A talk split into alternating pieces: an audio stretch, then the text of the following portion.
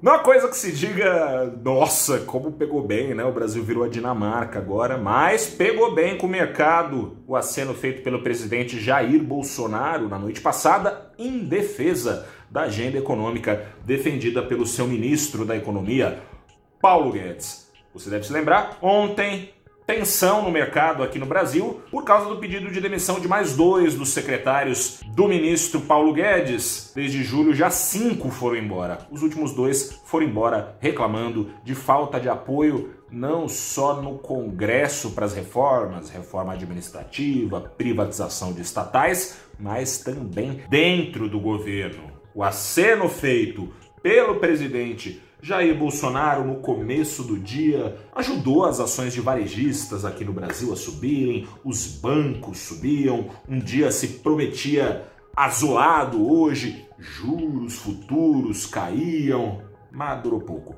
Passadas duas, três horas de pregão, os bancos já passavam a embicar, parte das varejistas passaram para a parte das perdas, quem estava lá na ponta diminuiu o salto. O investidor está preocupado, lá fora não tem animação. Lá fora as bolsas hoje devolveram ganhos, teve aversão ao risco. E aqui dentro, por mais que tenha pegado bem ali no começo do dia, esse aceno em defesa da responsabilidade fiscal feito pelo presidente Jair Bolsonaro, em defesa do teto de gastos, cujo balançar acontece com alguns de seus ministros pendurados lá pedindo para aumentar mais gasto, mas o aceno feito ontem, ao lado do presidente da Câmara, Rodrigo Maia, ao lado do presidente do Senado, Davi Alcolumbre, de que o teto fica no lugar, foi bem interpretado, é claro. Porém, a conta a pagar continua. O Brasil aumentou substancialmente os seus gastos nesse ano, deve continuar ainda precisando gastar para arrumar a economia que, bom, a economia que já está desarrumada independentemente, na verdade, por causa dos gastos, já vinha desarrumada por causa dos gastos desde antes da pandemia. Você deve acompanhar a crise fiscal do Brasil desde o governo Dilma gritando, mas com a pandemia teve que virar chave, né? É uma crise totalmente deflacionária, uma crise de contração, a economia mundial encolhendo, parada por causa da pandemia, o governo teve que gastar, pode continuar tendo que gastar. Na semana, saiu notícia de que o governo pressiona para o Congresso para que seja prorrogado para o ano que vem o estado de calamidade, o que permitiria ao governo gastar desrespeitando a lei de responsabilidade fiscal sem que o governo do presidente Jair Bolsonaro balançasse, sem que ele fosse ameaçado de impeachment. Isso não é o que o mercado quer. Ontem mudou tudo, parece, ao menos nas palavras. E o mercado por algum tempo reagiu bem. Mas ao longo do dia, a realidade pesou, a gente lembrou que não está na Dinamarca, o Ibovespa começou a afundar e os juros futuros embicaram para cima, continuaram em disparada, com investidores prevendo que o Banco Central vai ter que num futuro breve, com o fiscal atrapalhando, tem que subir um pouquinho a Selic desse nível. Se isso acontecer, o investidor da renda fixa privada vai querer mais prêmio. Previu que isso vai acontecer, que a Selic vai para cima no médio, longo prazo, exigiu prêmios maiores nos contratos DI, de novo em disparada no final do dia. O dólar, por sua vez, esse sim acusou sim uma melhora é, de percepção, menos corrida para o dólar para trocar por investimentos lá fora, o dólar devolveu com força a parte da alta de ontem. O dólar hoje aqui no Brasil fechou em baixa de 1,54 aos R$ 5,37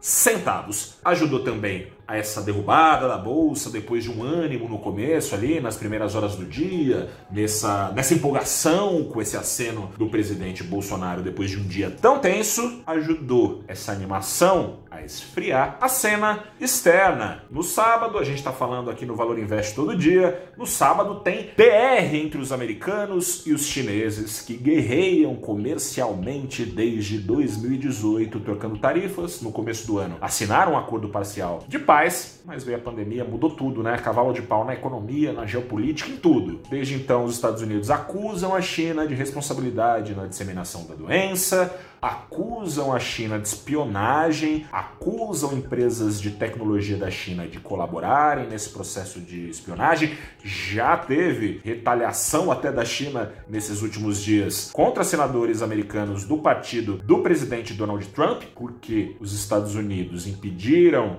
que partidários do presidente chinês, do Partido Comunista Chinês, entrassem nos Estados Unidos. Alguns senadores americanos foram impedidos também de viajar para a China. É nesse clima que essa conversa vai ser tratada. O investidor, claro, está acompanhando com cautela e com cautela também porque segue enroscada lá a novela dos novos estímulos fiscais que podem vir a ajudar os trabalhadores desempregados americanos. Aliás, apesar da queda das bolsas nos Estados Unidos, apesar da queda das bolsas da Europa depois de um dia, de dois dias fortes de ganhos, veio uma realização hoje. Apesar disso, veio uma novidade importante e boa do mercado de trabalho americano. Pela primeira vez nessa crise desde março, durante uma semana menos de um milhão de pedidos de seguro-desemprego foram solicitados lá nos Estados Unidos. É um bom sinal, por quê? Bom, é a maior economia do mundo, se ela cresce, as outras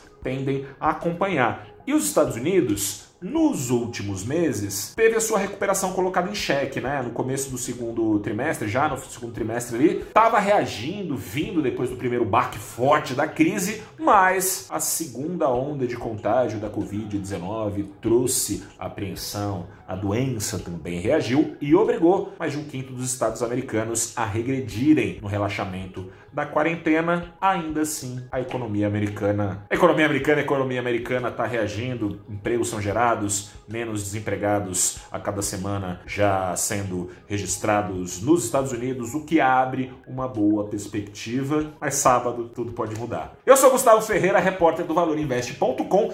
Fico por aqui depois de lembrar que não estamos na Dinamarca e a realidade está batendo a porta e o fluxo de investidores jogados à bolsa. Haja crise, não haja crise, esse fluxo de investidores está empatando ali com as expectativas não tão boas assim para o futuro. Os índices subiram muito por causa desse fluxo, juro baixinho, o investidor não tem para onde correr. Difícil. Eu sou o Gustavo Ferreira, fico por aqui, até amanhã. Tchau.